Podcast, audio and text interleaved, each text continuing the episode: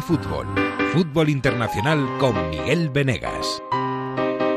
En este hermoso día de puente, en España, la Europa futbolera guarda armas antes de la última batalla del año de la Champions League, la madre de todas nuestras guerras. Ahí está el Valencia, que visita Ámsterdam. Precioso lugar para la visita, pero mal equipo para jugarse con él los octavos.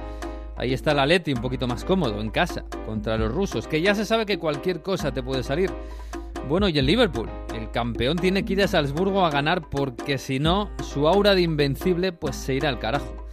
Europa se vuelve a poner a prueba a sí mismo, pero mientras, lejos, al otro lado de casi todo, el Cruzeiro se ha ido a Segunda División de Brasil. No es un equipo cualquiera, ¿eh? el Cruzeiro fue elegido mejor equipo de Brasil en el siglo XX. Ganó su última Libertadores hace 10 años y además dio al mundo a talentos tan enormes como Tostao o como Ronaldo Nazario. Solo por eso merece una línea en este espacio y un deseo, el de que vuelva pronto. Bienvenidos al episodio 15 de Onda Fútbol, porque esto es puro fútbol y casi nunca termina en gol. En Onda Cero. A ver cómo termina, casi nunca termina en gol, casi nunca termina en gol, casi nunca termina en gol. El Messi hasta el fondo, casi nunca termina en gol. ¡Gol! ¡Casi nunca termina en gol! Onda Fútbol. Fútbol Internacional con Miguel Venegas. Palla all'area di rigore, si gira Cassano, magico movimento, Balotelli, rete! Rete! David Villa darting through the middle. He's got it between the two, and he's won the game for Spain.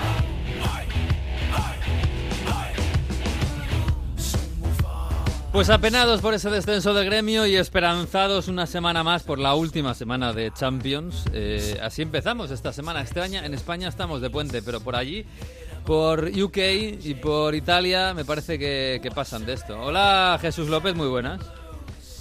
¿Qué tal? Muy buenas. No, aquí no celebramos la Consti- Constitución Española. No, no, ni la Inmaculada ni nada. Sorprendentemente. Eh, sí, qué cosas raras tenéis, ¿eh? No solo desayunáis judías, sino que no celebráis la Constitución Española, de verdad. Hola Mario Gago Turín, muy buenas. ¿Qué tal? Muy buenas. Por aquí sí que se celebra la Inmaculada, pero no se hace puente como en Oh, España. O sea, se celebra, pero no a la española. O sea, no, no librando. Bueno, yo cuando explico que el eh, día, o sea, que, que el lunes es, es festivo porque el 8 caía en Domingo. en domingo, me miran con los ojos de, de incrédulos. bueno, ha dicho que en España es puente, en Bueno, realidad en España Solo no. pasa en algunos sitios, ¿eh? Solo en la mitad de España, eso iba a decir. Iba a decir, Está mi familia en Vitoria hoy trabajando como titanes, ¿eh? que no pasa nada. Hay, hay que saludar a todo el mundo. Eso de Eh, pasar el festivo otro día es muy español y muy poco europeo.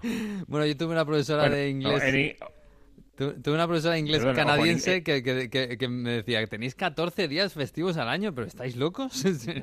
Y yo, bueno, pues sí, es lo que hay. Y luego la en vacaciones. Inglaterra hay mucho, hay menos festivos, pero no se pierde ninguno, ¿eh? Porque siempre son o viernes o lunes. Claro, O sea que ahí no hay fijos. ningún problema. Claro, O sea que sí, Eh, como, exacto. como el Thanksgiving, que siempre es jueves o algo Por así. cierto, por cierto, aquí no, es- no ha sido festivo el 7, pero sí que es un día muy importante a nivel cultural en Italia, porque es la, la primera obra que se que inaugura la temporada en la Scala de Milano, el teatro más famoso de Italia, uno de los más famosos del mundo. Y es un día donde tiene bastante relevancia, y fijaos que lo- la obra de teatro de este año ha sido Tosca, la dan por televisión, y ha tenido pues prácticamente de, de audiencia 2,8 millones de, de espectadores. O sea que para que veáis que hay otra Italia culta que sí que, que, que consume cultura y que consume obras de teatro. Es un, es un día importante para la cultura en Italia y la gente ha respondido. Hombre, Italia es grande y diversa, por supuesto, y preciosa. Es un- el, el país más bonito del mundo, probablemente. Eh, oye, Jesús, ¿qué tal? Eh, ¿Estás, ¿No te has resfriado? Porque te viene el palomar de Etihad otra vez, está con el abrigo hasta arriba, ahí, bien, ¿no? Sí, si bien, eh, eh, bastante más frío que hace dos semanas, ¿eh? Porque hacía, corría vientecillo en, en Manchester y, y justo estábamos en el Palomar y arriba donde se junta la, la pared, digamos, del fondo de la, eh, de la grada con, con el visera de la grada, ahí hay un huequito estupendo porque entraba todo el, todo el viruje de Manchester. y, y bien altos como estábamos, imagínate lo bien que soplaba, sí, sí. Eh. Fue, fue una experiencia refrescante. Qué bien, qué bien. Bueno, ahora te vamos a preguntar por el derby de Manchester que estuviste allí viendo y viviéndolo. Eh, pero antes de la Champions. Eh, en la Champions, bueno, hay pocos focos, pero son focos importantes. El primero, Liverpool. Ahí, claro, el campeón de Europa. Es que se puede quedar fuera. Tiene que jugar en, en Salzburgo, que no es una plaza fácil. Ay, ay, ay. tiene que ganar, eh, previsiblemente. Aunque, Bueno, tiene, el empate le vale. Pero no sé si hay, en, este, en medio de esta felicidad por ser un equipo casi perfecto en Premier, eh, con 14 puntos de ventaja sobre el City, 8 sobre el Leicester, no sé si hay algo de temor a que la, la, la Champions agüe un poco el vino. Sí, hombre, eh, un poco de temor, claro que hay. Eh, está claro que se ha metido en un pequeño lío, entre comillas, el Liverpool teniendo que, que depender de este partido eh, para, para asegurarse pues ir de primero de grupo y, y la tranquilidad. Eh, pero bueno, es verdad que el Liverpool ahora ha tenido un poquito de, de respiro. Ha rotado esta semana Klopp, que es algo que no suele hacer, sobre todo el día del, del Everton, del eh, derby de. Entre de semana lo hace mucho, ¿eh? semana. Mm. Sí, bueno, no tanto, ¿eh? Eh, a mí me sorprendió el otro día porque, eh, sobre todo los de arriba, ¿eh? Es difícil que jueguen en un partido Origi y, em, y, y, eh. Y de, de hecho después el cambio, yo pensé que iba a retirar a- en el cambio en la segunda parte, iba a retirar eh, a Mané y no, eh, no lo hizo. Entonces, bueno, en fin, eh, yo creo que también era consciente Klopp de lo que se le viene encima en, en, este mes. Tiene, recordemos, no solo tiene la Liga, la Premier, tiene la Copa, tiene el Mundial de Clubes Mm. eh, y tiene este partido de, de Champions League. Tanto es así que, no sé si lo hemos comentado, eh, la próxima semana, no dentro de dos, cuando empieza el Mundial de Clubes, resulta que va a tener el Liverpool un partido en Inglaterra y al día siguiente un partido en otro país. Va a tener que nombrar dos equipos distintos. en otro para continente. uno y para otro. En otro continente, exactamente. Sí. Va a tener que, que nombrar dos equipos distintos Jurgen Klopp. No tengo ni idea de si va a intentar estar en- él personalmente los dos o, o tampoco, pero va a ser una situación, vamos, kafkiana. Sí.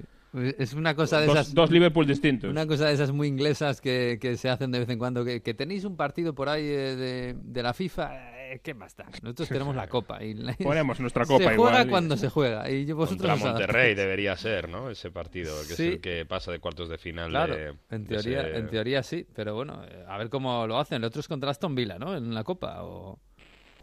Sí, Copa Carabao Copa Cup, de la Copa de la Liga. Liga. Sí, es sí, decir, eh, y se sabía que había un problema, se sabía que si el Liverpool pasaba la eliminatoria anterior, pues iba a haber eso, y pasó, y nadie se le ocurrió decir vamos a buscar otra fecha o No, no. no sé. eh, simplemente, eh, pues te fastidias y juegas y punto. Que sea la FIFA la que se adapte a Inglaterra, por supuesto. Exacto. Bueno, oye, te pregunto ahora Mario por el Inter, que es otro de los focos, pero el foco más eh, fuerte en, en España es el del Valencia. Si va a pasar el Valencia o no va a pasar el Valencia. Claro, el Valencia se la juega en un lugar que es muy bonito para irse de turismo, pero es muy malo para irse a jugar los cuartos ahora mismo contra el Ajax. Y para hablar del Ajax, que este, este viernes estuve viendo contra el, contra la Z, perdió en casa, pero mm, parece bastante más temible.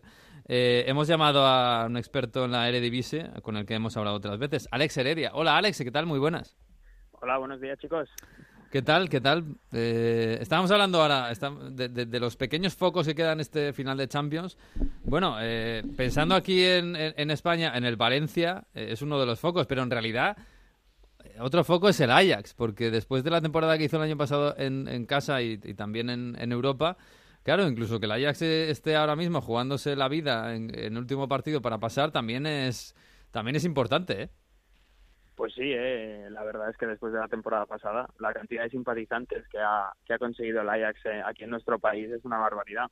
De hecho, de no clasificarse el Valencia, eh, en el caso de perder en Ámsterdam, creo yo que el dolor será menos viendo cuál es el, el equipo que consigue meterse en octavos. Pero, como bien dices, es un partido a vida o muerte en Ámsterdam, lo van a tener muy difíciles los dos, y más aún después de la derrota que ha sufrido este este viernes sorprendente derrota la verdad contra el Willem II y es algo que incluso el Ajax se está jugando el liderato porque la semana que viene el próximo domingo juegan ante la Z que ahora Mm. mismo les separan tres puntos o sea que no puede relajarse ni mañana ni el próximo fin de semana Mm, Sí, bueno, es verdad que es verdad que tiene un pequeño un pequeño colchón y que el AZ quizás no sea el, por ejemplo el PSV del año pasado, que sí que sí que era más temible, ¿no? Eh, pero eh, ¿qué le pasó contra el contra el Willem? Eh, yo vi el partido y, y yo veía al, al Ajax como siempre jugar al ataque, tener ocasiones, Sijek en un momento espectacular, tirando desde fuera del área, muy bien. Eh, claro, yo lo achaco simplemente a los errores defensivos que este Ajax tiene de vez en cuando y que el Willem los aprovechó como nadie. Eh, pero, ¿ves algún tipo de, pequeño bajón más allá de esto? Pues a mí me recordó bastante al, al partido que jugó el Chelsea en Champions contra el Ajax. Es Mm. un equipo que se le notó muy nervioso, se le notó muy impreciso. Eh, sí que es cierto que el Willem cerró muy bien con dos líneas en defensa, esperando las contras, con dos extremos muy rápidos, como son Kohler y Nuneli. Pero como bien dices, eh, el equipo está en un estado de forma espectacular, sobre todo Ziyech, pero es que incluso al propio Ziyech se le vio inquieto, se le vio nervioso, se le vio que no estaba seguro en, en lo que hacía. Mm. Después, jugar con Serginho Dest en el carril derecho, creo que esa es una de las bazas que puede aprovechar el Valencia, porque es un jugador que a la espalda sufre mucho. Eh, le gusta mucho eh, incorporarse al ataque, pero digamos que no tienen esa cobertura precisa para cubrir esa espalda y ahí cualquier ataque con Rodrigo, que es una bala, cualquier ataque con Ferran puede aprovecharlo. Yo creo que ese es el punto que debería aprovechar el Valencia para, para poder sorprender al, al Ajax. Mm, me preguntaba ayer de la Morena por, por, eh, por Van de Beek, que damos más o menos todos por hecho que va a acabar en el Real Madrid. Eh, Van de Beek no sé si está en un pequeño bajón de, juego, porque empezó muy bien, bueno, luego tuvo la lesión aquella que estuvo un mes lesionado, volvió otra vez como un tiro, marcando goles, jugando fantásticamente bien. No, sé si quizás es que jugó en el doble pivote que no le beneficia tanto, pero eh, está un poquito más gris. Sí, exacto. La posición de doble pivote, que es la que ocupó eh, mayormente ante el Willem, no es la que más le favorece, porque no estás dando la libertad a un jugador que se mueve eh, a través de su instinto. Entonces, tú anclarlo en el doble pivote es ponerle mucha responsabilidad encima en el aspecto defensivo, sobre todo, y eso no le beneficia en absoluto. Luego está la lesión, como bien dices, que, bueno, fueron tres, cuatro semanas, pero, pero suficiente como para que un jugador pueda bajar un poco el rendimiento. Y a ello se le sumó eh, la sorpresa de Quincy Promes en el en esa zona que habitualmente ocupaban de Beck detrás de, de Tadi como falso 9. Mm. Entonces, digamos que son unos matices que no han ayudado mucho a Van de Beek, pero que poco a poco, si recupera la zona habitual en la que jugó la temporada pasada, sin duda acabará recuperando a, a este jugador. Y otro de los puntos favorables al Valencia, digamos, es esta lesión de Quincy Promes, que de momento es duda hasta el final. Mm. Entonces no sabremos bien bien si va a llegar o no contra el Valencia. Oye, Alex, he visto por ahí que hay un rumor de que el Chelsea está interesado en Ziyech, que podría pagar incluso hasta 80 millones de euros, que se dice en Holanda por ahí. Pues es el titular con el que se despertó ayer Holanda realmente. O sea, Abramovic, se- leyendo así por encima un poquito el artículo, decían que, el Chelsea puede recurrir a que le reduzcan un poquito la sanción. Entonces, Ziyech sería el capricho del magnate ruso aquí ante, ante el nuevo mercado. Y bueno, qué decir, en Holanda, sinceramente, Telegraph no es una de las de las prensas más fiables, pero en cuanto al Ajax saben moverse bien y quién sabe, la verdad.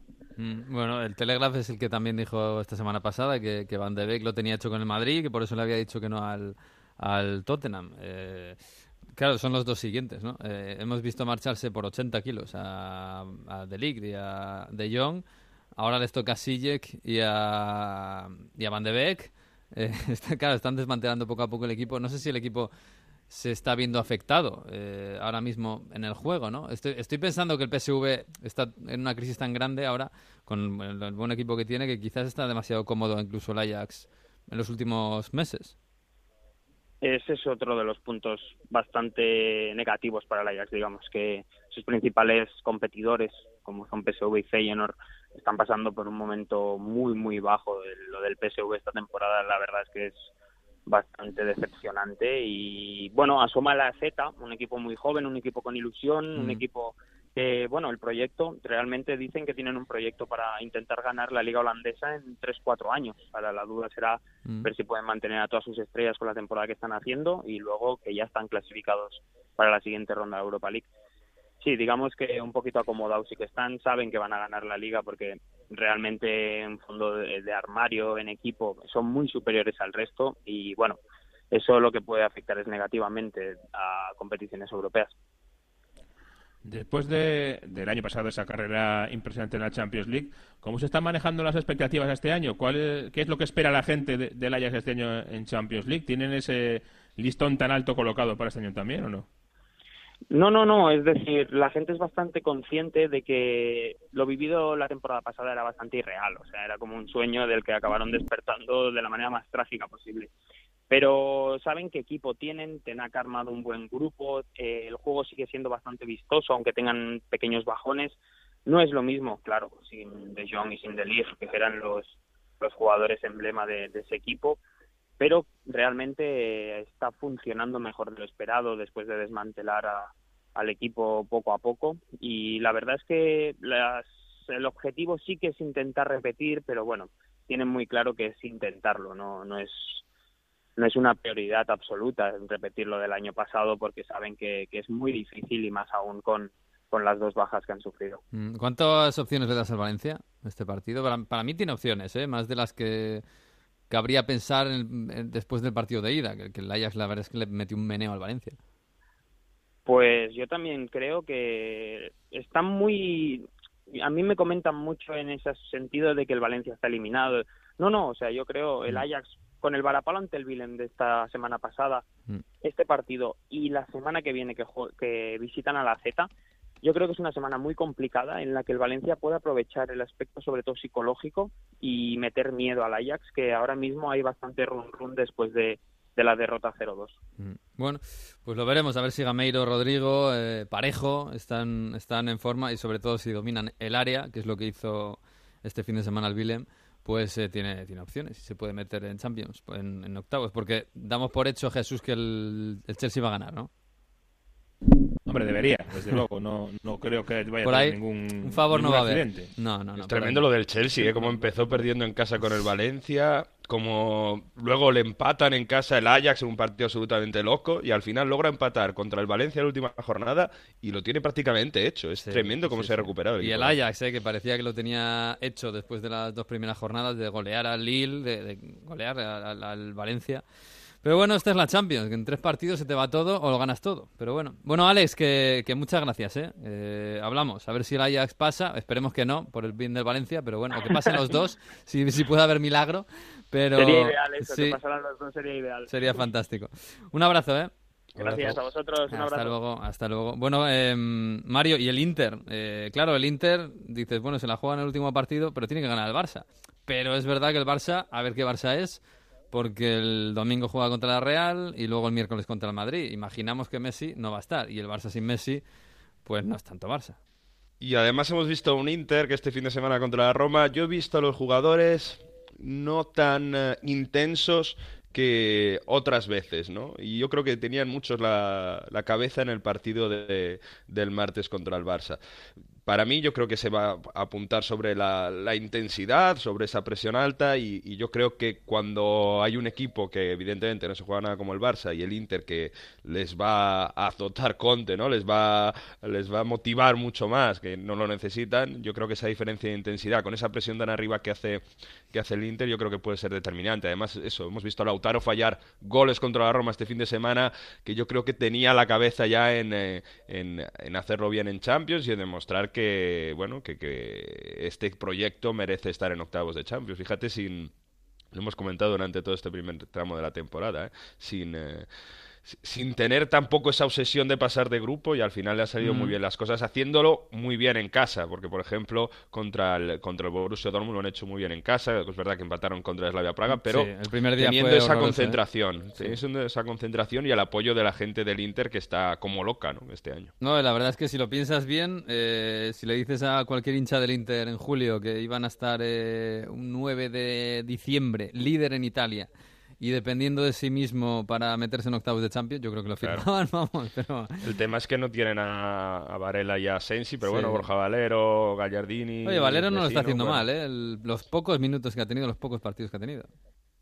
Sí, sí, sí, la pena es eso, como digo, bueno, Gallardini no, no, no creo que llegue, pero sí que Brozovic sobre todo es el cerebro de este equipo y si está bien se ve que, que tienen la posibilidad. Luego escuchamos a Conta analizar su juego, pero tiene los miembros necesarios para ganar este Barça, absolutamente. Sí, absolutamente. Bueno, pues es la Champions y la última jornada de Champions antes de las Navidades y antes de los octavos y la vida y muerte y todo esto. En fin, han pasado muchas cosas este fin de semana. Vamos a hablar de Inglaterra.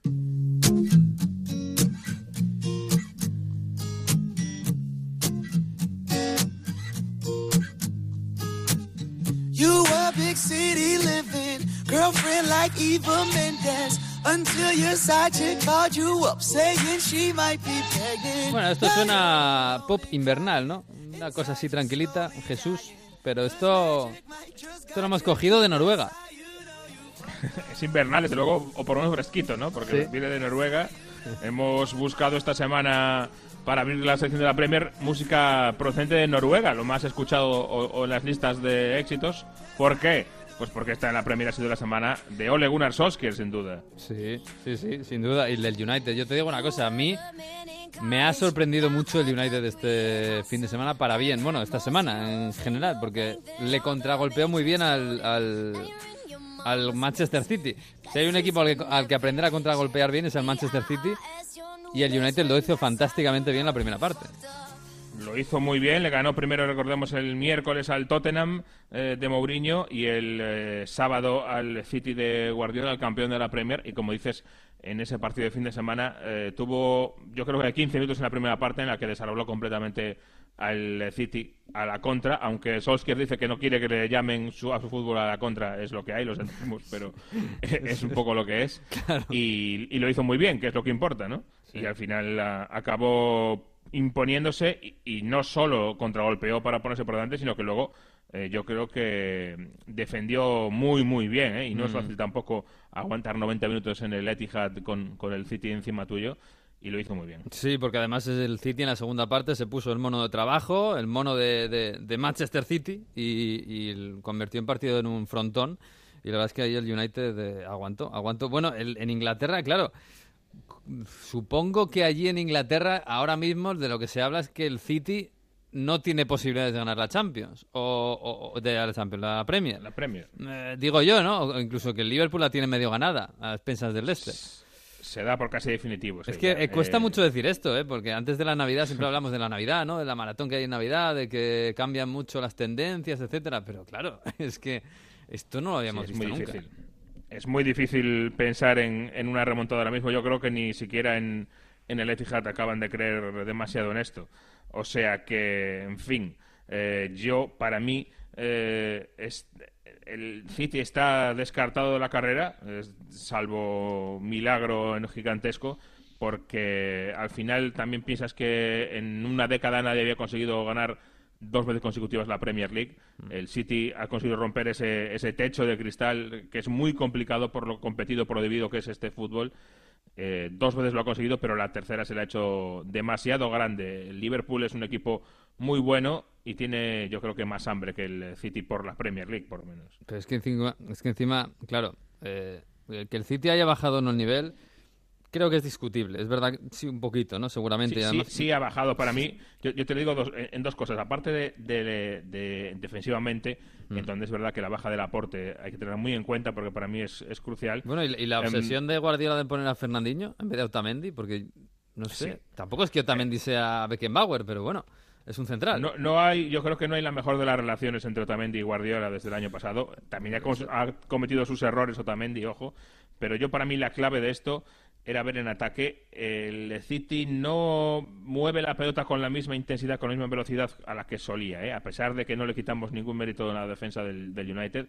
Eh, ha bajado uno o dos peldaños para mí el City en ese sentido. En, en la forma en la que ataca, en la rapidez con la que mm, encontraba espacios, con la que movía la pelota, con la que se movían los jugadores por delante de- del balón para, para romper ese tipo de defensas. Para mí, ahí está la, la clave. Y no es tanto una cuestión de definición, aunque sí tuvo al final del partido alguna ocasión buena, eh, pero estuvo durante muchos, muchos minutos mareando la perdiz, mareando la pelota delante de la defensa del United sin eh, encontrar ningún hueco. Mm, me falta quizás un poquito de profundidad. Bueno, eh, desde luego, claro, pero también eh, es que eh, lo del Liverpool es para, es para estudiarlo, eh, porque es un equipo casi perfecto en, en la, en la Premier. Es verdad que hemos visto partidos en los que parecía que iba a pinchar, incluso perder contra el United, por ejemplo, y acabó remontando casi milagrosamente. Pero claro, es que incluso este fin de semana contra el Bournemouth, eh, no, no diría yo que andando, pero sin Sadio Mané, que parecía que un poco que estaba el jugador más en forma, eh, llega, Oxlade marca un, gran gol con un gran pase de Henderson, Keita, que no había jugado casi nada, de repente hace un partidazo, eh, Salah parece que poco, pero te, te mete un taconazo perfecto, es que No sé, es que lo de, lo de que mea Colonia, es que Klopp está en un momento en que chasquea los dedos y sabe lo que él quiere. Sale todo, eh, incluso decisiones del VAR que, que, al City a veces le van en contra, al Liverpool le suelen ir a favor. Y hay que recordar también una cosa, hablamos de una en teoría mala temporada o regular temporada del City, pero es que si el Liverpool estuviera en niveles normales, el City estaría ahí peleando en la pelea por la, por la Premier, pues está del segundo a seis puntos, estamos en noviembre, en diciembre, perdón ya, sería normal, pero es que no hay que olvidarnos que el Liverpool de 16 partidos lleva 15 victorias y un empate eso es lo, espectacular y lo fuera de lo común, no tanto eh, la temporada del City, sino la del Liverpool. Que claro, tiene tanta ventaja porque solo se ha dejado dos puntos en, eh, desde agosto hasta diciembre. Es, una barbaridad. Es un escándalo, es tremendo. Bueno, eh, le, preguntaré, le preguntaste ayer a, a, Guardiola precisamente por los famosos 14 puntos. Y es que, claro, si ves el historial de Guardiola, donde ha entrenado, Barça, el Barça que entrenó, y Bayern, y ahora el Manchester City, Pues sí, es la primera vez que está a 14 puntos de, de, de, de un rival. Vamos a escucharlo. Me as a manager? Yeah. Being 14 points behind? 14 points no. behind. Like he said, it's the first time. And Football player, maybe. Well, the reality is we are 14 points for mistakes we have done, for the quality for our opponent, and especially as well for the things we cannot control. And uh, and that is a reality. but we have to continue. We're in the beginning of December. they have another competitions to play and, and other games to fight and improve on that. And maybe it's going to help us for the future as a club. Maybe we need to leave that for the future. Mm, hace, hace un poco de autocrítica Jesús, pero también deja deslizar aquello de las cosas que no podemos controlar. Que me imagino que van sí, por las manos y el bar. Exacto, por el bar, se lleva todo el año quejándose sin quejarse mucho, sin, sin hacerlo muy en voz alta, pero sí quejándose. Eh, bueno, sin hacerlo en voz alta en la rueda de prensa, porque a los árbitros los tiene, los tiene mareados. Sí, ¿eh? sí. Sí, sí. Y, en este caso, fíjate, eh, sobre todo la, el penalti, el primero eh, que se pita a favor del United también me parece penalti. Eh, mm. en el bar se vio, a mí me parece que es correcta la decisión. Y en cuanto a las manos, siempre estamos con esa historia. Eh, aunque mm. hay mucha confusión con las manos, pues una mano que viene de rebote, el balón, cuando viene de rebote de tu propio cuerpo, eh, que rebota en el muslo y te da en el brazo, ese tipo de manos muchas veces no se pitan y en este caso no se ha hecho así. Es verdad, yo creo que el City. Si miras todas las decisiones que ha tenido este año de forma conjunta, es verdad que no ves que una vez le vaya caído a favor y otra vez le haya caído en, en, contra. Casi todas les caen siempre en contra. Eso sí es verdad y sí hay que dárselo a Guardiola. Mm. Pero tampoco creo que yo que haya habido casos gravísimos de, decisiones clarísimas erróneas. Yo más bien veo sí que cuando hay una duda, pues a lo mejor siempre le suele caer en contra. sí, las jugadas grises, sí, es verdad, es verdad. Yo creo que no ha habido nada así escandaloso. Sobre todo ha habido, yo creo que mala suerte con, con las manos, porque me acuerdo de la primera, que fue aquel gol anulado, que justo le había tocado un poquitín en la mano a, a, a Laporte, claro. Pero es que para mí esa norma es injusta. Pero si la norma dice que aunque te toque un poquitín eh, y luego si luego es gol es, hay que anularlo, pues es que es lo que hay. Desgraciadamente para Guardiola, pero ha tenido mala suerte. Está bien pitado, ¿no? Claro, claro, es, lo que hay. Esa, esa, no es gris. Esa, sí, no, esa, claro, con el reglamento es lo que hay y ya está. Yo creo que sobre todo ha tenido mala suerte. Pero claro, Guardiola también, que es un tipo que que se le va a la cabeza a veces, pues eh, con los árbitros está teniendo una cruzada que yo no sé si le va a beneficiar mucho. Eh, no sé quién decía, no sé quién decía, Ballester me parece, que con el reglamento en la mano, eh, tienen la mano en la mano tiene el reglamento y entonces no tiene el balón, ¿no? Sí. La tontería. el, caso es que, el caso es que, incluso yo lo, estoy viendo últimamente bastante escrito en redes, que Guardiola está pareciendo a Mourinho en todas esas protestas. Justo ahora que seguramente es el, el, momento más dulce de Mourinho de los últimos, no sé, cinco o seis años, ¿no? Bueno, no sé si tanto, ¿eh? pero porque, bueno, en 2016 era cuando ganaba la Europa League con el United. Bueno, 4-5, 4-5. Pero, pero sí, eh, la verdad es que Mourinho ahora está de luna de miel, ¿no? Con su nuevo equipo, eh, le sale todo, casi todo bien, excepto ese partido entre semana ante el United y ahora pues incluso le aparecen cracks, ¿no? Ya sabíamos que Son era un futbolista fantástico. Eh, el último año fue para mí de los mejores del Tottenham el año pasado. En la ausencia de Dele Alli, que parecía eh, la gran, el gran acompañante de Kane, mm. apareció Son, emergió Son después de superar todos aquellos problemas que tuvo con que se, tenía que ir al servicio militar, etcétera. Y el gorazo que mete este, esta semana pues es fantástico y yo creo que Mourinho lo ha ya bautizado. Eh, ha bautizado a Son con otro nombre que, que yo creo que se le puede quedar. A ver. Even before these these goals, my son calls him Sonaldo, Sonaldo Nazario, and today he was Sonaldo Nazario because uh, the only thing that came to my mind is a goal where I had the honor to be seated next to Sir Bobby Robson, Compostela, Barcelona, 1996, and Ronaldo Nazario got the ball behind midfield line and scored a very similar goal to to to, to Sonny. Eh, lo compara con el gol, claro, da la casualidad de que Mourinho en aquel Compostela Barça con el golazo de Ronaldo estaba en el banquillo, era el, ayudante, algunos dicen que el intérprete, no, era el ayudante de, de Bobby Robson. Eh, hombre, sí, es, es, bonito recordar eso, ¿no? Y recordar ahora el golazo que ha hecho Son. Para mí el de Ronaldo era más difícil, pero quizás el de, Son es más eh, estético porque es mucho más rápido. Sí, es verdad. Es más eh, velocidad, más rapidez, más eh, otra cosa. No hay tantísimo agarrón y. O sea, a Ronaldo no le pudieron tirar. A Ronaldo no le pudieron tirar y a Son no le han podido parar, no le han, no han alcanzado. no, le alcanzaron posiblemente, ¿no? Es, es, distinto, sí, pero la verdad es que es un golazo.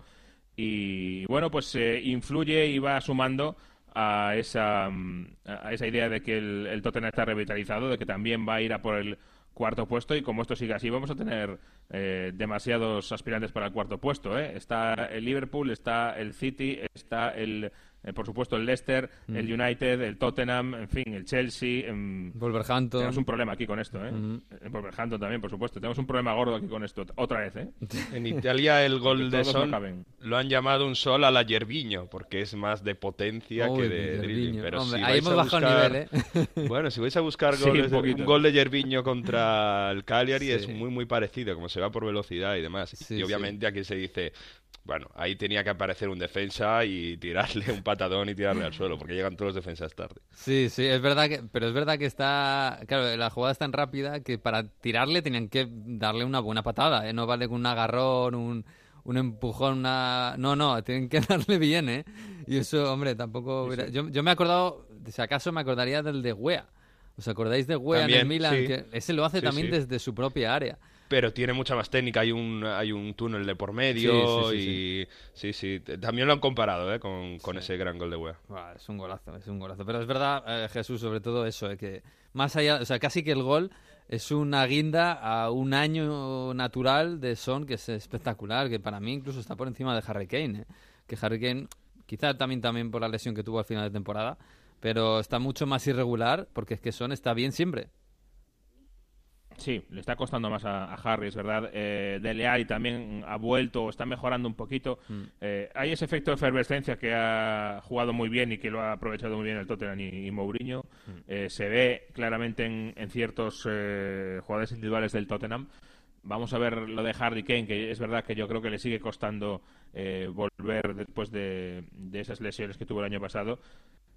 Pues todo apunta a un, a un Tottenham que podría terminar muy bien el año. ¿eh? Vamos a verlo, pero yo, yo lo veo de esta forma. Y, igual que el Tottenham, Harry Kane, lo cual es una gran noticia para la selección inglesa también. Sí, desde luego. Bueno, vamos a ver, ¿eh? porque de, momento solo ha jugado un partido grande, digamos, y lo perdió contra el United, precisamente.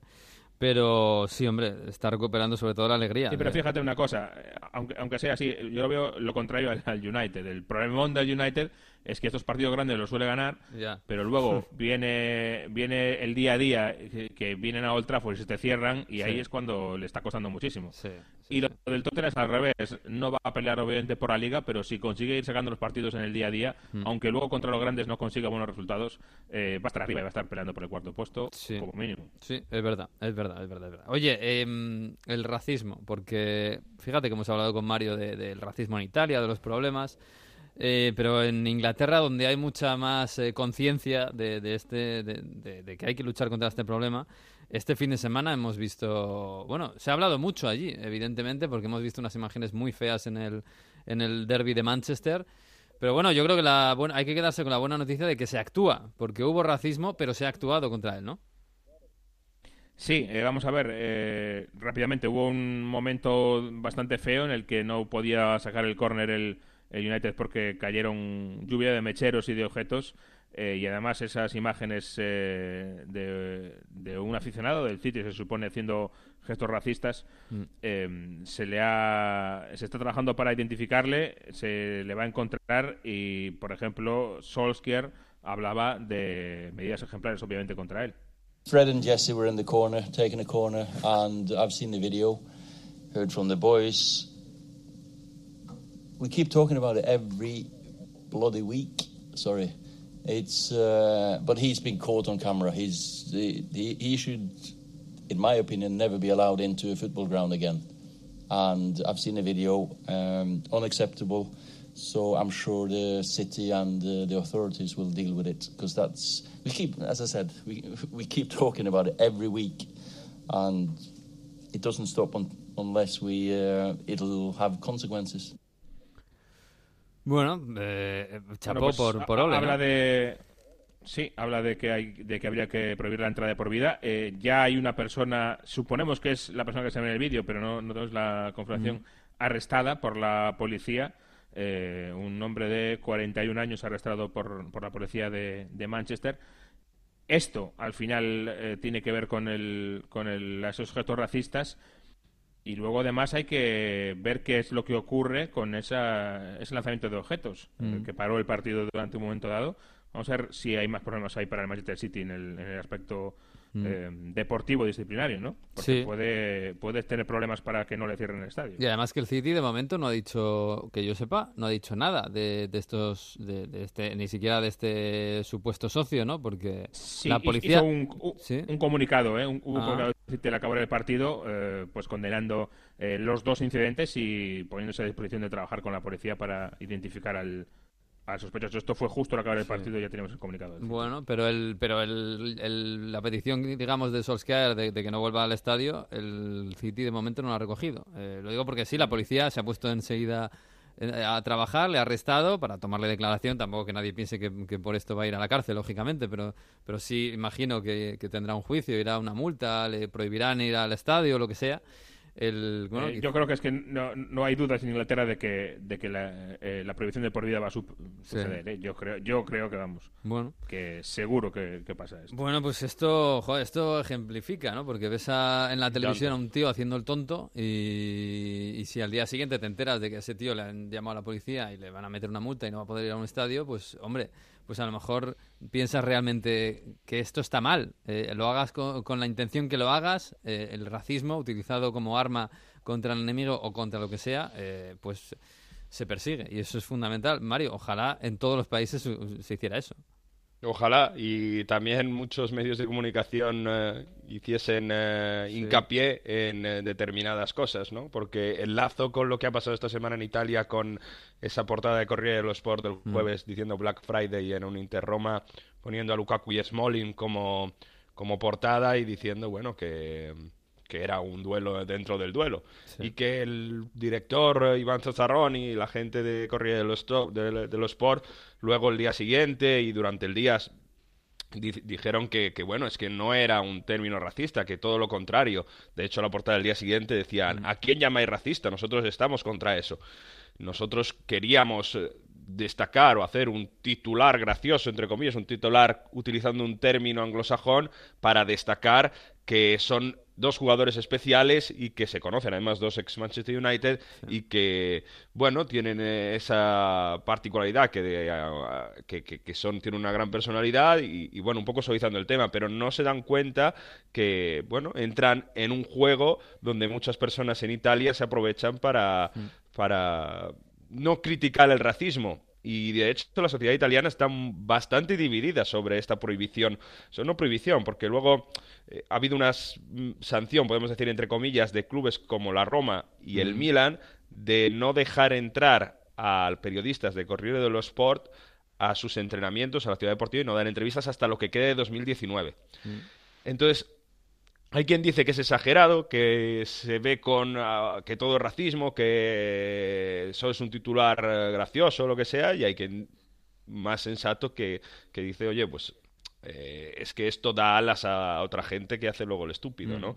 En Italia hay un problema para atajar este problema, nunca mejor dicho, y de verdad que medios de comunicación y, y en este caso como han hecho en Inglaterra también los propios las propias eh, instituciones tienen que actuar, está claro. Sí, sí, eh, se habló mucho en Inglaterra de esa portada, pues lógicamente, como decía Mario, eran dos exjugadores del Manchester City, del Manchester United, perdón, y aquí se ve muy, se ve muy bien la diferencia cultural, ¿no? De, de Sí. bueno, del día a día, de al final estas cosas como lo que lo que hablábamos, ¿no? Se ve un, un solo tipo haciendo el, el- el idiota y la policía le arresta y tal, y, y se ve eso y se condena enérgicamente. Y en Italia, o también a veces pasa en España, ¿eh? que también tenemos que mirarnos a nosotros mismos, eh, la gran diferencia de cultura cultural en, en el problema del racismo. ¿no? Eh, a Solskjaer le preguntaron por esa es- por esa portada del Corriere y no se lo es que no- decía que no se lo podía imaginar ¿no? que, que, que- saliera una portada así. Sí, claro, eh, que era inconcebible para él. Yo creo que al final eh, está claro que una diferencia cultural gigantesca, pero eh, sobre todo em, la sensación que se comparte un poco es eh, lo que decía Mario. A lo mejor no es racista, pero está dando cobertura a otros que sí lo son. Ese es el, el gran problema, ¿no? Y, y eh, de eso yo creo que tenemos que darnos un poco cuenta todos. En fin, habrá que aprender un poquito entre todos. Por cierto, Jesús, para acabar con Inglaterra, no sé, hay que poner este himno, ¿no? Otra vez, Otra vez. Yo, yo creo que no van a ganar la liga, pero es que se merecen que se escuche esto, hombre. When you're smiling, when you're smiling, Este es el himno del Leicester, que tanto nos gusta. Sí, aquel que oímos tanto hace tres años y que yo creo que hay que ponerlo de nuevo en honor al Leicester, que es segundo de la Premier. No, no, no hay que olvidarse de esto. Sí, ¿eh? sí, es tremendo. Segundo de la Premier y detrás de, como decíamos, eh, un Liverpool que está fuera de todo lo común. Eh, lo que aplicábamos al City antes de que si no fuera por que el Liverpool es tan increíble estaría en, ahí en la pelea, eh, hay que decir que si no fuera por el Liverpool tan increíble, el Leicester sería líder de la Premier League Sí, otra vez. Sí, sí. Yo el sábado hacía una pregunta en Twitter, eh, una, hice una encuesta. eh, ¿Cuál es mejor, el Leicester 2015-2016 o el Leicester 2019-2020? A día de hoy, eh, que lo mismo el Leicester ahora se, se viene abajo. Pero lo decía, sinceramente, a mí me parece mejor este. Quizás le falta la enorme calidad de Marés, el enorme talento para tantas cosas de Kanté, Exacto. pero en, conjunto, a mí este Leicester me parece mejor, ¿eh, Jesús? A mí también, pero estamos a 9 de diciembre. El, Ya, ya, ya. eh, el gran punto de aquel Leicester de Ranieri fue la consistencia a lo largo de todo el año y, y ese es lo, va a ser lo más complicado. Eh, eh, eso y obviamente que no había un Liverpool como este de, de Hombre. Klopp que, que ganaba todos los puntos. Es que el segundo de Pero- aquella liga fue el Arsenal, ¿eh? Eh, sí, pero bueno, eh, fue el Arsenal, pero realmente eh, a efectos, a ver cómo lo digo, morales, Mm. era el Tottenham. El Tottenham es el equipo que mantuvo el pulso, el único que le mantuvo el pulso hasta el final al, al Leicester. Cuando el Leicester ganó la liga fue porque el Tottenham perdió eh, en Stamford Bridge aquel lunes con un gol de Hazard. eh, y luego al final pues el Tottenham bajó los brazos y sí que le- en la última jornada de repente llegó al Arsenal y le, le adelantado. Pues veremos. Pero la alternativa era el Tottenham Sí. y ahora el Leicester pues ahí sigue y como dice la canción esta que tanto escuchamos hace tres semanas eh, cuando sonríes el mundo sonríe contigo ¿no? Bueno, pues sí están sonriendo en Leicester.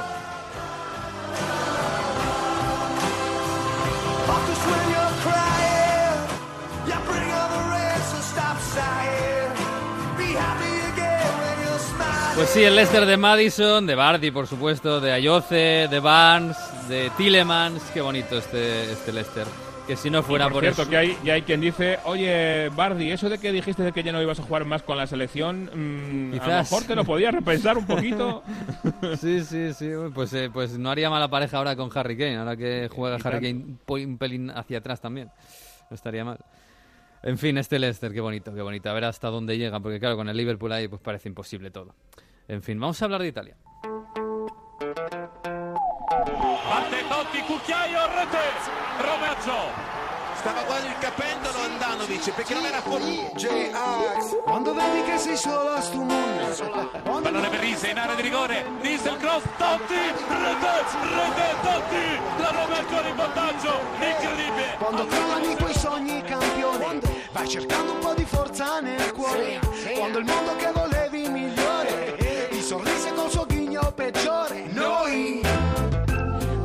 en Mario hemos rescatado la antigua careta de onda de- del- del calcio, de onda fútbol, porque era un Inter-Roma de hace unos cuantos años, cuando el Inter era grande, cuando el Mm. Inter era grande antes de ahora, porque ahora es el líder otra vez, y cuando la Roma era la Roma de Totti, que, que ya Totti no está, Totti está medio peleado con, con la cúpula directiva de, de la Roma, pero bueno, eran tiempos bonitos.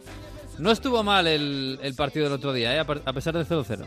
A pesar del 0-0, tuvo varias ocasiones el Inter y mm, se demostró que la Roma está creciendo futbolísticamente, que quiere tratar bien el balón, sobre todo muchas salidas a balones cortos y también demostrando el Inter que con esa presión, eh, con esa presión tan, eh, tan elevada es muy peligroso y de hecho hubo un par de paradas de Mirante que estaba Pau López lesionado bastante determinantes, una sobre todo a Vecino y una ocasión de Lautaro, Lukaku también robando en salida de balón tras errores de, del propio Beretum, ¿no? que estaba en el centro del campo. Mm. Pero comentábamos antes, yo creo que ese Inter estaba, por mucho que, que, que Conte pues eh, tiene o siempre prueba a tener a los jugadores concentrados sobre el partido, pero muchos tenían las eh, fuerzas mentales reservadas para, para el Barça. Por cierto, de la Roma quería hablar porque las noticias que, que están llegando desde la capital de Italia es que el presidente James Palota está intentando vender el club. Está buscando un nuevo accionista y parece que lo ha encontrado en eh, Dan Friedkin, que es uno de los mm, multimillonarios más... uno de los que más dinero tiene en Estados Unidos, es el propietario de Gulf States Toyota. Y ahí está, eh, puede ser una semana decisiva por un cambio de presidente, propietario en la Roma, aunque bueno, sería otro americano, Mm. y veremos si esto sirve para hacer un empujón al ah, nuevo estadio de la Roma, que como sabéis es una historia de nunca acabar. Pero bueno, la Roma de Fonseca que ha mejorado muy bien defensivamente, eh, como digo, a pesar de esos errores, de la mano de Smolin. ¿eh? Nadie daba tanto por hecho que Smolin lo hiciese tan bien en la Roma, incluso la semana pasada hemos visto marcar y ha crecido muchísimo, parece que un central que ha tenido que venir a Italia para mejorar ciertos aspectos tácticos y le está haciendo muy bien. En este partido, por cierto, Conte después lanzó una pullita, yo no sé, para el tipo de juego, a ver si adivináis a quién lanza una pullita hablando de los estilos de juego y de su idea de fútbol. Esto es Conte después de Inter-Roma. C'è magari chi eh, piace giocare in orizzontale, noi anche quando andiamo in situazione orizzontale perché stiamo preparando comunque un attacco che non prevede 20-30 passaggi. Quindi noi siamo molto più diretti, abbiamo un- un'idea di calcio, ho un'idea di calcio che, ripeto, anche oggi ha prodotto oh, 5-6 situazioni limpide. Bueno, dice, hay quien juega en Sí. horizontal, hay quien necesita 20-30 pases. ¿La Juve o- No sé, y Sarri. nosotros somos mucho Sarrismo. más verticales. y de hecho, dice, hemos creado cuatro o cinco ocasiones de gol claras. La verdad que, que salvo 20 minutos el Inter mereció ganar el partido. ¿eh? Como Sí. digo, tuvo ocasiones para, para hacerlo. Y mm, bueno, en ese sentido dijo, ¿no? Que siempre hemos que generado ocasiones de goles. El Inter había marcado en todos los partidos de Serie A hasta el de este viernes. Por eso, bueno, se decía que, que a lo mejor se gestionaba otro- de otra manera los partidos. Y estas declaraciones de Conte, fijaos que las hizo el viernes. Mm. Y después lo que pasó el sábado, ¿no? Que Sí. eh, tanto tiki-taka, tanto tiki-taka. Yo te, y yo no te ve- diría, tanto va el cántaro a la fuente porque el, la lluvia había ido a la fuente muchas veces, ¿eh?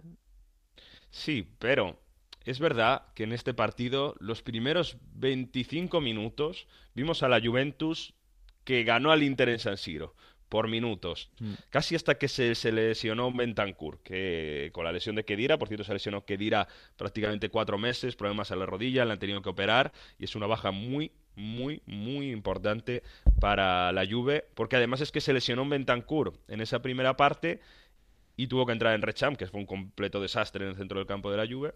Y decía, esos 25 minutos, la Juve jugó bastante bien. Dominó con la posesión, hizo varias llegadas, incluso Cristiano Ronaldo se vio que participaba muchísimo y de hecho marca, que marca de Mm, jugada. sí. Y, y es verdad que solo la tiene que empujar, pero es una Juve dominadora. ¿Qué pasa?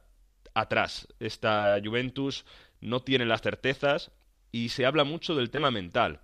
Y se habla mucho de que este concepto que quiere Sarri de dominar todo el partido, hay a determinados jugadores, o, o por lo menos el conjunto del equipo que se ve en el campo, no acaba de, de surtir efecto. Mm. La diferencia con Conte es abismal. ¿Por qué? Conte ha convencido y ha creado un credo prácticamente en la plantilla de que hay que hacer esto, esto, esto y todo lo hacen a, a la perfección. En la Juve no está pasando esto. Y aunque tienen seguramente más calidad, una plantilla más grande y, y- y saben que, que son los campeones y, y como digo, cuando lo hacen bien, lo hacen muy bien, pero la Juve está acostumbrada a gestionar los partidos con Allegri y de hecho con Conte, ¿no? Es una tradición ya, o sea, es, una, es un recorrido mucho más largo. Y psicológicamente no se ve a la plantilla tan involucrada en cambiar ese chip de dejar de gestionar los partidos, que por cierto ha pasado muchas veces en estas victorias consecutivas que decías tú, Miguel, Sí, sí, sí. a, a- a- a dominar. Y a dominar contra un equipo como la Lazio, que te presiona muy arriba, que va muy rápido, que tiene a Luis Alberto además como que, que dejas medio, medio espacio y, y- Mm. y- y te mata. Y luego si además Bonucci mide mal en un salto, cuadrado va tardísimo a, un, eh, a evitar un contragolpe y acaba expulsado, pues es la consecuencia de la primera derrota de la Juventus de, de Mm. la temporada, ¿no? Pues sí. Más Y allá eso- de que... y eso que sí, falló un penalti inmóvil, ¿eh? que, que parecía que inmóvil lo estaba metiendo todo. más allá de, de- de que a lo mejor en ataque no estuvieron tan finos los delanteros, ¿no? No se vio Mm. la mejor eh, versión de Dybala, igual cuando salió tampoco, pero va a tener un problema Sarri en el centro del campo, ¿eh? Menos mal que digo, digo- con las lesiones, menos mal que ahora la Juve no se juega nada en Champions, ya es primera, ya Mm. está clasificada y, y- y, bueno, va a tener tiempo ahora para, para recuperarse, tiene Udinese este fin de semana, pero eh, obviamente a Sarri no se le perdona prácticamente nada. Una derrota en la Juventus cuenta por tres y a ver cómo sale de esta situación. No es crisis, pero una situación un poco complicada, sobre todo por eso, ¿eh? porque gestionar la plantilla y viendo que no le siguen en muchos aspectos, obviamente Cristiano Ronaldo incluido, ¿no? Porque todo esto que se ha dicho, cambiarle y demás, eh, tiene muy pocos eh, partidarios, da esa sensación, en, dentro del vestuario Sarri. Y tiene ahí una algo muy muy complicado, ¿no? Mm. Y, y esa diferencia con los banquillos es lo que más se resalta en, en, estas, en esta semana en la que la Juventus ha sumado un punto de seis posibles. Hombre, y si en la acera de enfrente, en la acera del enemigo, está además Conte y además te están ganando, está con un puntito más, pues imagínate. Eh, efectivamente. En- por cierto, eh, hablando de crisis. Eh, Esto sí que es crisis. Esto sí que es crisis, lo del Napoli. Es que me estaba acordando ayer de, de que estábamos hablando del, del- del- del terrible momento del Milan, de que el Milan está fatal, de que está en el hoyo, de que está horrible. Está a un punto del Napoli, ¿eh? O sea, cuidado con lo del Napoli, que se está jugando ya no solo el, el, bueno, el, el estar fuerísima de, de la lucha por, por el título, se está jugando Europa para la próxima temporada. Mira, no marcaba Cristiano Ronaldo de jugada desde el 19 de octubre, que es el último partido que ha ganado el Napoli en Serie A, la que ha pasado, ha pasado tiempo. Obviamente, error de, de- del Napoli de, de concentración total en el 1-0 que reciben en Udinese. Es un contragolpe, pero de verdad que eh, invi- invito a la gente que nos escucha que lo, que lo vayan a ver cómo se ve que un equipo no está. No está mentalmente. Porque contragolpe, escapan todos hacia su propia área, nadie permite a Fofana, que está en el centro del campo, solo a dar un pase a Lasaña, que está por otra parte, todo el mundo ha escapado hacia atrás, pero no cierran una diagonal, que es un pasillo gigante. O sea, están todos los jugadores del Napoli en mitad de campo hacia la izquierda, hacia la derecha, y la otra parte está sola. Es algo verdaderamente mental. Y ahí se explica como, bueno, al final marcó Zielinski de un tiro de fuera de área, que, que es un poco la especialidad también de Zielinski y, y tienen que apostar por esa calidad, pero como, como que algo se ha roto verdaderamente de confianza, no ya entre los jugadores y la plantilla, sino con Ancelotti seguramente algo pasa, porque además venimos de la semana en la que Ancelotti ha hecho una concentración para intentar mejorar eh, los resultados y todo esto y al final ha- se ha visto que ha sido peor el remedio que la enfermedad. Oye, yo no sé si en Londres está esperando a alguien que se rompa lo de Ancelotti en, en Napoli, que parece que se va a romper y, y tirarlo para allá. Bueno, pues hay cierta, ciertos rumores ¿eh? sobre Sí. Ancelotti y el Arsenal. Recordamos que el Arsenal sigue sin, eh, sin tener un sustituto para Emery. Está Liumber de forma interina. Eh, los resultados no están mejorando, así que parece poco probable que eso vaya a continuar mucho tiempo. Eh, aunque sigue otra vez esta semana eh, reviviendo otro nombre que parecía un poco más eh, olvidado, que es el de Mikel Arteta. Mikel Arteta, que, que es el segundo, recordamos, de, de Guardiola en el City, que ya rechazó alguna oferta este verano para irse de primer entrenador eh, y, se, y decidió quedarse un año más en el City. Y hay quien dice que eh, Arteta podría al final eh, marcharse si finalmente el Arsenal viene, viene claramente a por él. Mm. Eh, vamos a verlo. Eh, incluso, bueno, pues hay rumores, esta semana que he estado eh, en el Etihad, de que ha habido un cierto diálogo ahí en el Etihad sobre qué pasaría si se marcha eh, Arteta y, y que, bueno, que están dispuestos a, a darle la Dejarle oportunidad. ir, Guardiola sí. estaría dispuesto a dejarle ir eh, si tiene una oportunidad grande como es el Arsenal, eh, pues por, por el bien de su carrera, ¿no? Bueno, pues lo veremos. eh, El lazo, el lazo con eso, el tema Mm. Allegri, que siempre está pululando Sí, ¿no? por los suena partidos Allegri. de Inglaterra, ha, ha dado entrevista esta semana y ha dicho que, un poco lo que decía Conte el año pasado, que no quiere entrar en un proyecto a mitad de temporada, que quiere tomarse un año sabático y que está tomando lecciones de inglés. Oh, pues mira. Así Hay, que hay que reconocer que irse ahora al Arsenal en este momento no es tampoco tan fácil. ¿eh? No, Eh, no. Es un equipo. mm, Para mí, el Tottenham, eh, por ejemplo, tenía mejor plantilla que, el, que el Arsenal, que estaba claramente rindiendo por debajo de su potencial. El Arsenal tiene problemas también en su plantilla y no, no es fácil meterse ahora ahí. Eh, yo creo que más de uno y más de dos entrenadores también se lo piensan un poquito. ¿eh? Sí, esperar a que Ljungberg se, bueno, más o menos se lleve el, el timón, eh, no sé si a la deriva, pero bueno, que, que, que que salve un poco el barco y luego cogerlo. Eso sería lo interesante. Pero hacerlo mejor que Emery no va a ser fácil, ¿eh? que por mucho que nos riamos de Emery, de su inglés y tal, yo creo que lo ha manejado bastante bien. Pero bueno, vamos sí, sí, a ver. como digo, el Arsenal no, no es Mm. ahora mismo en eh, la ¿no? mejor plantilla en el momento en el que está con ciertos problemas. eh, no es fácil. Por eso, a lo mejor cu- cuadra más un, un entrenador con menos trayectoria, ¿no? Como, Sí. como propio Arteta, que, que un Allegri que pueda ir a jugarse ahí Mm. eh, un prestigio y es más delicado. Un Lampard, por ejemplo, que no lo ha hecho mal en el Lampard, Chelsea exacto. con los problemas. bueno, eh, Mario, para acabar Sí, con lo de... cerrar el Napoli, Sí. que quería comentar que hay cuatro grupos dentro del vestuario donde destacan los rebeldes que se están eh, teniendo una causa abierta prácticamente con abogados y todo con De Laurentiis, donde están Insigne, Callejón, Koulibaly, Alan, que además es el cabecilla, Sí, el y. Mertens. Además hay otros que están por, por pacificar, donde también está Fabián Ruiz y otros como los nuevos que apenas tienen mucho voz, como Lozano, por ejemplo, y que se dejan eh, llevar. Llorente, por ejemplo, está también como mediador con un poco de, esa, de ese grupo en medio que quiere traer algo de paz. Y está sonando evidentemente que Ancelotti no puede puede caer si los resultados no se mejoran sobre todo ojo eh, porque el Napoli es verdad que le vale empatar contra el Genk en Champions League para pasar pero si gana puede ser primero de grupo y, y sería óptimo. Pero como no sea así Ancelotti puede caer.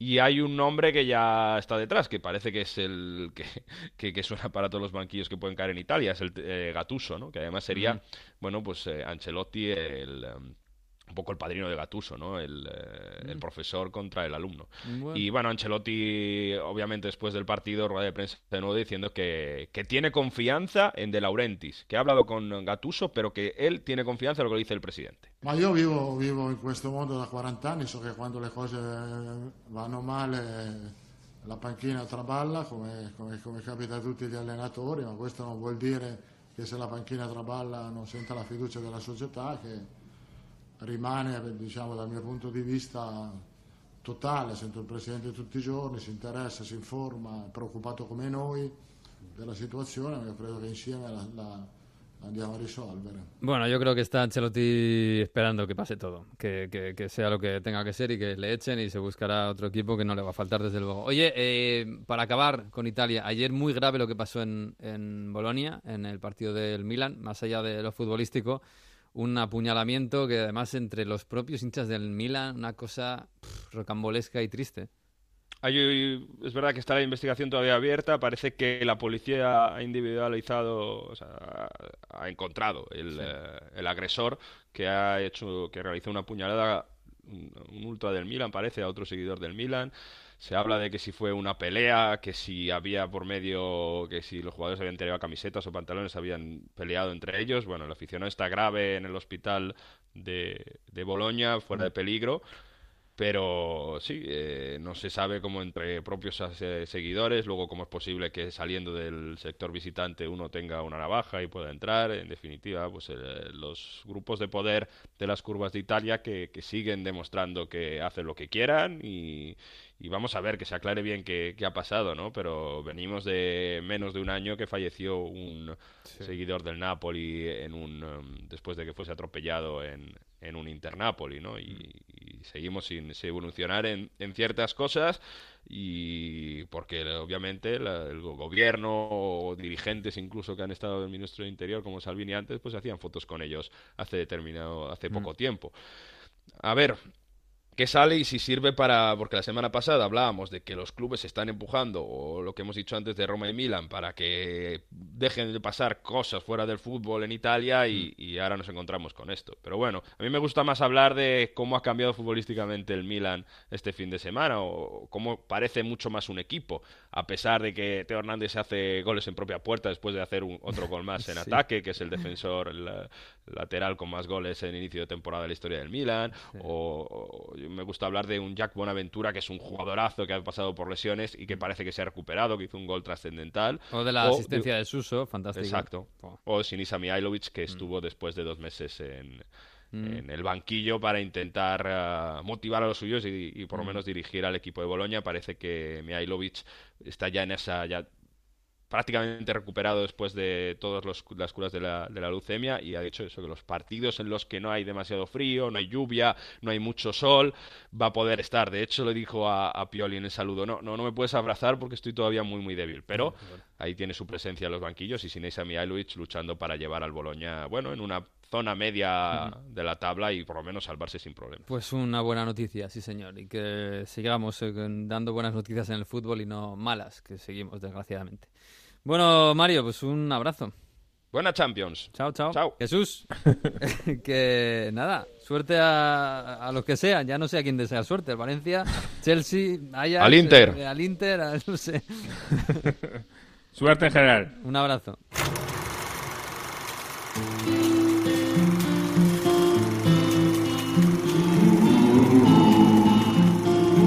Antes de marcharnos llega, como siempre, el profesor Víctor Gómez para abrir sus cuadernos de Heródoto, que son fantásticos, y hacer este curso de Historia Futbolística 2019-2020. Ayer se consumó el descenso histórico del Cruzeiro de Belo Horizonte a Segunda División brasileña.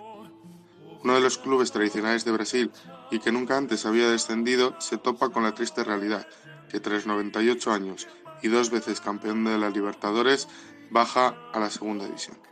Ya solo quedan tres equipos brasileños sin conocer esta amargura de descenso, el Flamengo, el Sao Paulo y el Santos. Con su último verdugo, el Palmeiras, comparte una histórica mutación en sus símbolos, nombres y colores. ¿De dónde viene el nombre de Cruzeiro? ¿De dónde viene el nombre del Palmeiras? ¿Por qué juegan uno de verde y el otro de azul?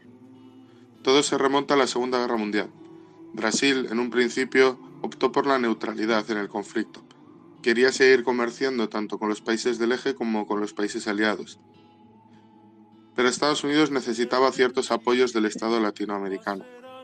Por eso, por un lado, Brasil permitió que los buques y aviones estadounidenses estuvieran en su territorio y también permitió el uso de diferentes bases militares, mientras no declaraba la guerra ni a Alemania, ni a Italia, ni a Japón.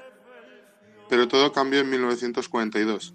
Hitler, que quiso aislar al Reino Unido y evitar que le llegaran apoyos de diferentes países, entre ellos Brasil, hizo que, entre el 14 y el 17 de agosto, diferentes submarinos alemanes e italianos hundieran 36 barcos mercantes brasileños, entre ellos el Arara, Baependi o el Aníbal Benévolo, muriendo más de 2.000 personas.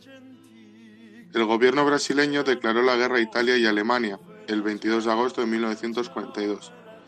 Tanto Palmeiras como Cruzeiro surgieron a principios del siglo XX y con su denominación inicial, Palestra Italiana, en homenaje a sus fundadores, italianos.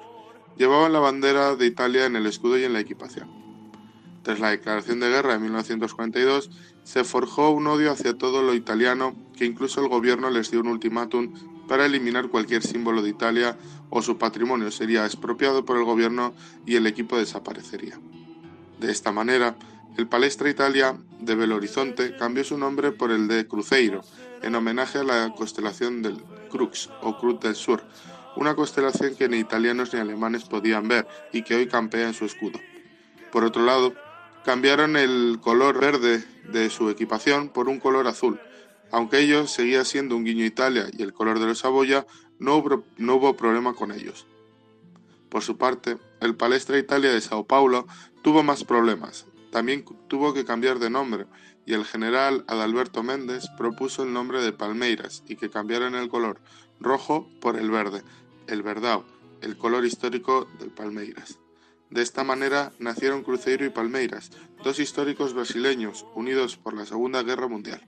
Pues con el Cruzeiro empezamos y con el Cruzeiro terminamos. Así que nos vamos hasta la semana que viene, el próximo lunes, a partir de la una en Onda 0.es y en todas las redes.